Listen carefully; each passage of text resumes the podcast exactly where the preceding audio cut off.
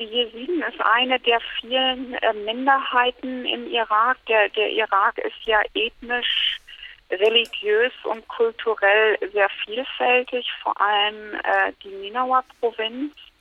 Äh, da gibt es ja neben den Jesiden äh, auch Christen und die sogenannten Shabak. Und das ist sozusagen eine, eine Vielfalt, eine kulturell, religiöse und ethnische Vielfalt im Irak. Und dazu gehören auch äh, die Jesiden. Äh, die Jesiden haben zwei Siedlungsgebiete im Irak. Das ist einmal der Jebel Sinjar, also der Berg Sinjar. Äh, das ist eine ungefähr 75 Kilometer lange, lange Bergkette, äh, die jetzt auch in den Medien hochkommt, weil die ganzen, weil es einige Jesiden gibt, die dort sozusagen von der ISIS umzingelt sind und verfolgt werden. Das ist das eine Siedlungsgebiet äh, der Jesiden. In der, Im Distrikt äh, Sinjar spricht man insgesamt von, äh, also nicht nur von Jesiden, sondern die Gesamtpopulation von Distrikt äh, Sinjar sind ungefähr 310.000 Personen. Äh, das zweite Siedlungsgebiet der Jesiden befindet sich im, äh, in einem Gebiet, äh, was auch zur Ninawa-Provinz gehört und aber auch in die äh, Dohuk-Provinz reinreicht und sich äh, Shechan nennt. Man schätzt also ungefähr, dass es 550.000 Jesiden im Irak leben. Das sind jetzt nicht meine Schätzungen. Es gibt also die Schätzungen, wie viele äh, Jesiden es im Irak gibt. Also da gibt es eine ganz große Bandbreite an Schätzungen in den letzten letzten Jahrzehnten in der Richtung keine äh, Statistiken, also offiziellen Statistiken gibt und das natürlich ein Politikum ist. Ähm, aber das sind Zahlen, die ich glaube irgendwann Mitte der Mitte 2000 äh, von UNHCR Deutschland auch zirkuliert wurden. Was unterscheidet jetzt die Jesiden kulturell von anderen Bewohnern dieser Gegend?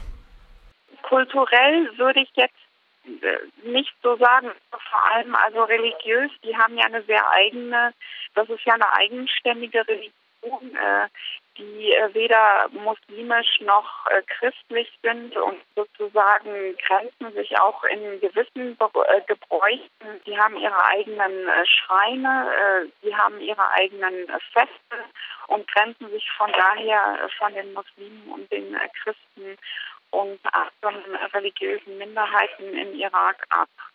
Ist das dann auch der Grund, weswegen Sie nicht nur von der ISIS, sondern auch äh, in der Vergangenheit von anderen extremistischen Gruppen verfolgt worden sind? Ich denke, das liegt auf der Hand, weil sie, also sie sind also keine Ahl Kitab, also sie sind nicht Angehörige der Religionen, sie sind keine Muslime und sind auch keine Angehörige der religiösen äh, Richtung, die von ISIS vertreten wird. Also es gibt viele Gründe, äh, warum hier sieben von ISIS äh, verfolgt werden.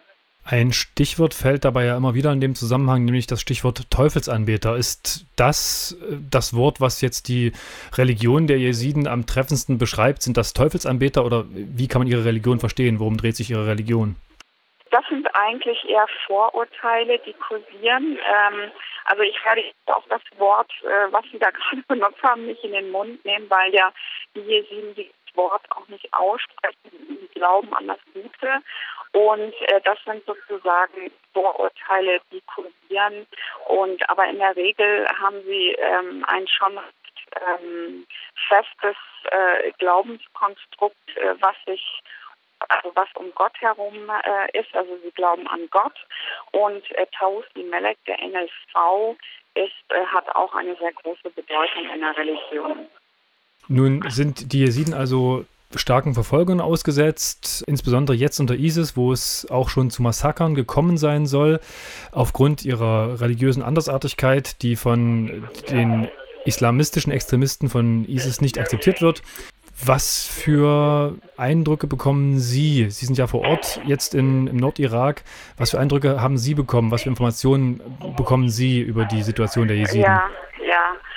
Also es sind ja sehr, sehr viele, sehr bewegende Fluchtgeschichten. Ähm, Im Moment ist, ist ja die Situation in Dohuk äh, Gouvernorat sehr dramatisch. Äh, die Leute sind aus dem Sinjar geflüchtet, ja nicht alle, es gibt immer noch Jesiden, die im Werk sind, aber der Großteil der Bevölkerung ist ja äh, geflüchtet in, in erstmal in die äh, Minawa-Provinz äh, in die äh, jesidischen Gebiete dort. Und dann sind sie aber weiter weiter geflüchtet in das Gouvernorat von Berup und hier hat man natürlich mit einer Massenwelle von internen äh, Vertriebenen zu tun. Und das ist ja jetzt seit äh, frisch seit 15 Tagen. Und äh, man findet also überall in den Schulen und in den Flüchtlingslagern überall Flüchtlinge. Für die genauen Zahlen müsste man nochmal ähm, auf die Website von uns gucken.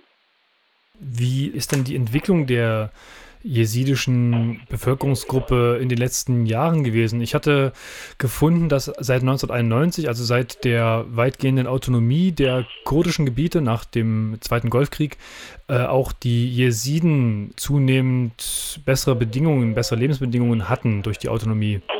Kurdistan-Regionalregierung hat ähm, schon sehr in die, in, also in diese äh, jesidischen Siedlungsgebiete, die ich ja beschrieben habe, äh, investiert mit Infrastruktur, mit Schulen, äh, mit neuen ähm, Beschäftigungsmöglichkeiten. Also jetzt ist ein ganz eindeutiger Schnitt.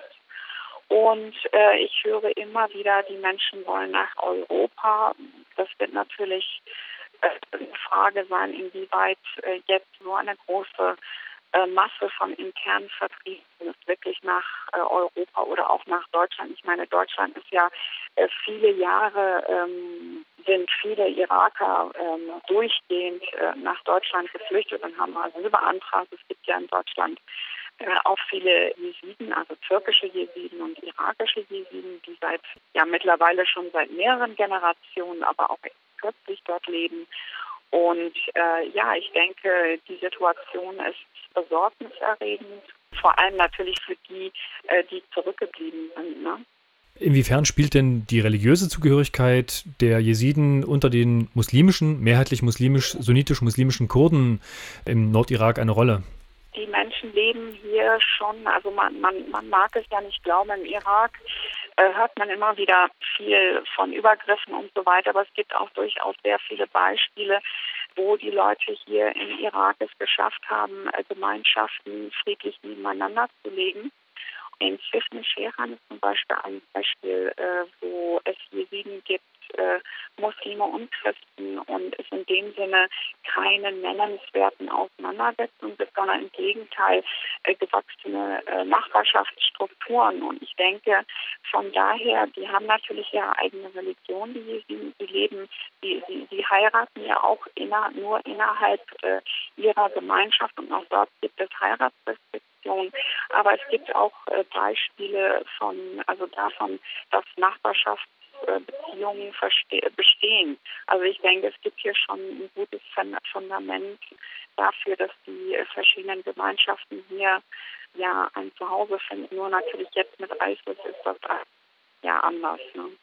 Was sind die Eindrücke der örtlichen Bevölkerung oder der, mm, der Kurden im Nordirak, mit denen Sie sprechen konnten, vielleicht auch der Jesiden, die geflohen sind, soweit das mhm. möglich ist? Also ich sag mal, die, also die ganze Bevölkerung hier in, sind ja wahnsinnig hilfsbereit, das kann man sich nicht vorstellen.